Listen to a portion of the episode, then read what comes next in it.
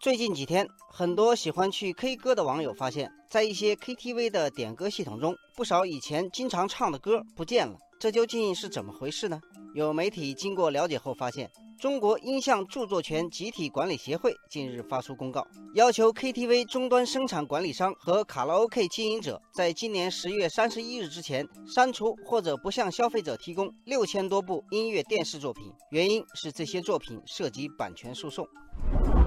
这件事引发网友们的热议。网友南瓜宝宝说：“听说很多大家耳熟能详的歌曲都被下架了，比如《晚秋》《弯弯的月亮》等等。以后去 KTV，我的拿手曲目还能点吗？”网友昨夜星辰说自己会唱的歌也就那么几首，如果不能点，就只能看着别人表演了。网友雨成问：“这个中国音像著作权集体管理协会是个什么组织？为啥能管 KTV 里的曲目？”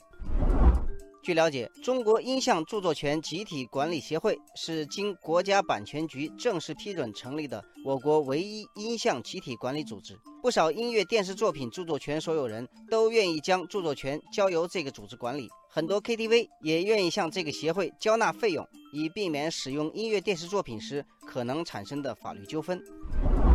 网友单曲循环说，目前已经加入音集协的版权方包括国际三大唱片公司环球、索尼、华纳，以及中唱、华谊、滚石、福茂等三百多家中国音乐公司，版权覆盖了 KTV 市场上绝大多数的歌曲。网友糯米团子说。KTV 经营者只有向音集协交纳著作权许可使用费，使用合法作品，才有可能一揽子解决法律风险，否则将面临不断被各个不同的权利人频繁提起侵权之诉，不仅无法安心经营，还有可能向权利人进行高额赔偿，遭受巨大的财产损失。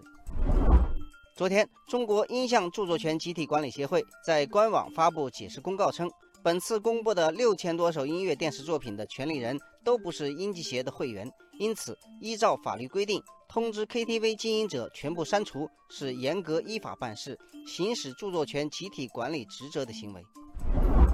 网友韩露说：“下架这些歌曲就是对 KTV 行业的一次整顿，版权就应该保护。”网友花花杨说：“音集协说了。”这次渠道肃清规范之后，会不断将最新的正版高质量会员作品提供给 KTV 场所，让消费者享受最新最流行的正版带来的愉悦和享受。网友元气满满说：“希望 KTV 商家能够尽快购买发行方的版权，这样问题就解决了。如果消费者去 KTV 唱歌，发现没有自己喜欢的歌曲，肯定会大大影响生意。规范使用正版是大势所趋。”